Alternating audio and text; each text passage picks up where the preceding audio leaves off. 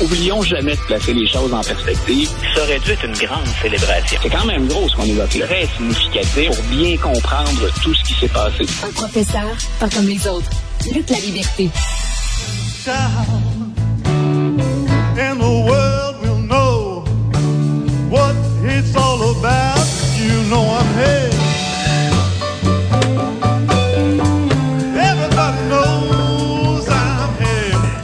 Tu me présentes une chronique musicale, euh, Luc, ou quoi?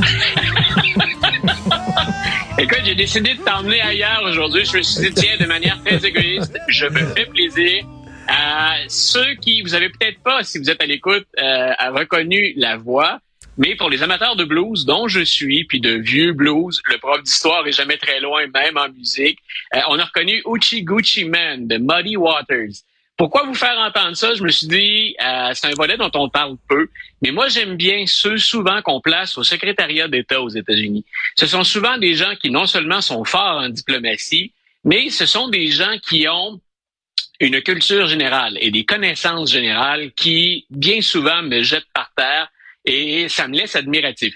Avant de revenir à l'extrait, moi, écoute, un des moments les, les plus forts personnels, si on regarde la qualité d'un homme ou d'une femme politique, c'est sous George W. Bush, Condoleezza Rice, qui était la secrétaire d'État à l'époque, est reçue en France. Et bien entendu, ben, il y a toujours un jeu de, de séduction en diplomatie. Et Condoleezza Rice discute à bâton rompu sur la philosophie des Lumières et c'était particulièrement à propos, à point. Puis Wow. ensuite, ne- elle fait ni, elle fait ni une ni deux. Elle passe de son cours sur la philosophie des Lumières. à, Je m'assois au piano. Écoute, je suis pas un, virtuose, loin de là, euh, mais elle n'avait pas à rougir de sa performance. Donc, euh, j'aime bien ça parce qu'on voyait Condoleezza Rice, bien sûr, comme étant hein, le, le- le bras armé parfois de George W. Bush, mais on avait affaire à une femme qui était particulièrement cultivée euh, et qui, cette fois-là, ben, en profitait pour donner sa pleine mesure. Celui qu'on vient d'entendre et qui interprète Muddy Waters, donc qui va chercher, il faut savoir que celui, il chante et en même temps, il s'accompagne à la guitare, c'est le secrétaire d'État actuel, Ah. Anthony Blinken. Et Ah, au secrétariat d'État, il y a quelques jours au secrétariat d'État, donc euh, pourquoi se, se livre-t-il à ce numéro? Ben, il décide littéralement de mettre la main à la pâte. Il est derrière une initiative qui s'appelle le Global Music Diplomacy Initiative. Donc, en fait, c'est la diplomatie par la musique.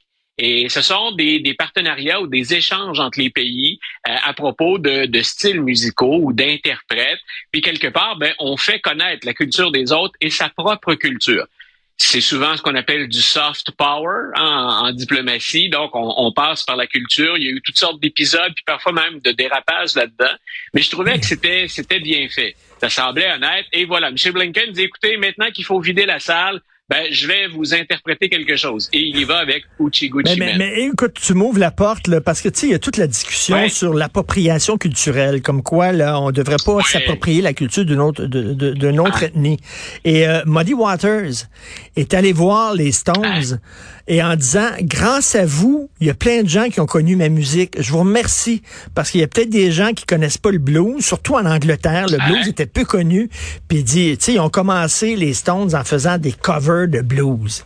Et il a dit, ben grâce à vous, il y a plein de gens qui ont qui ont connu ma musique. Donc, tu sais, l'appropriation culturelle, ça a du bon des fois.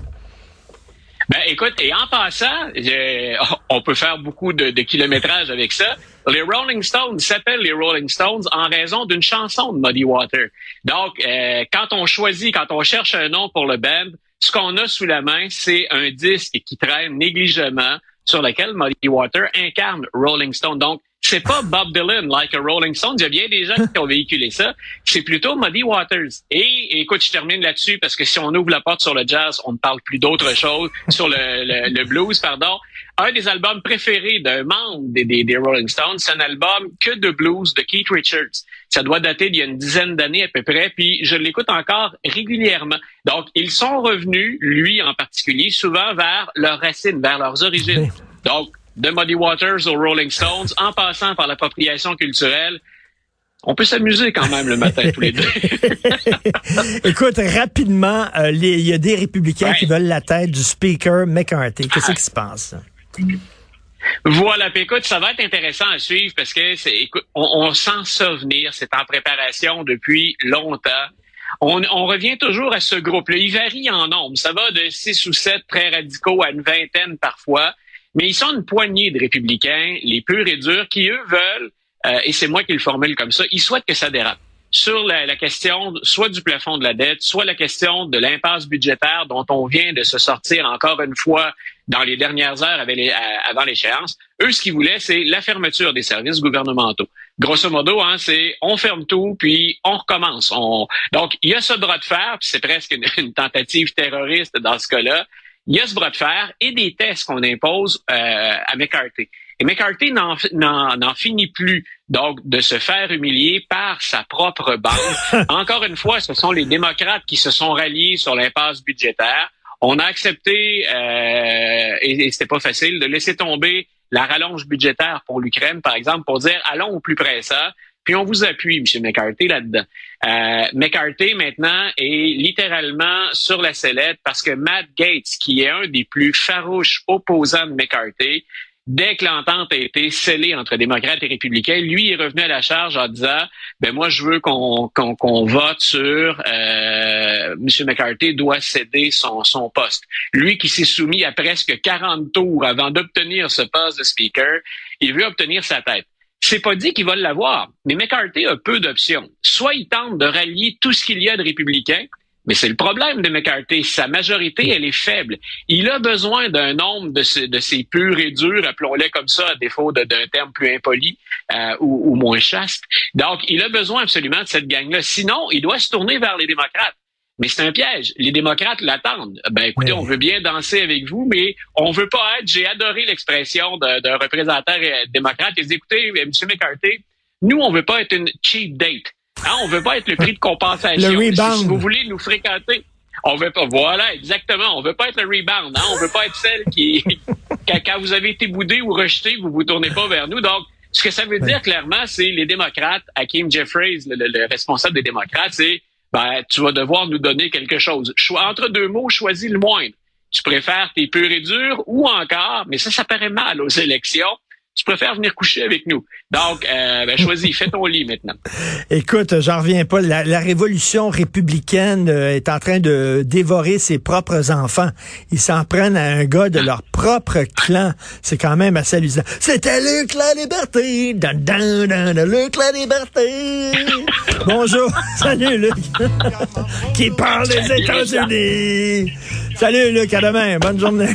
Ah, à demain. Salut. Alors, c'est tout le temps qu'il nous reste. Merci à l'excellente équipe de recherche, Florence Lamoureux, Maximile Sire. Si jamais, à un moment donné, il y a un film sur un agent secret, c'est le nom qu'on devrait donner. Bonjour, je m'appelle Maximile Sire. Tu trouves pas? Alors, euh, et euh, le grand Tristan euh, Brunet Dupont à la mise en onde de la réalisation, c'est Benoît Dutrisac qui prend la relève. On se reparle demain 8h30. Passez une excellente journée.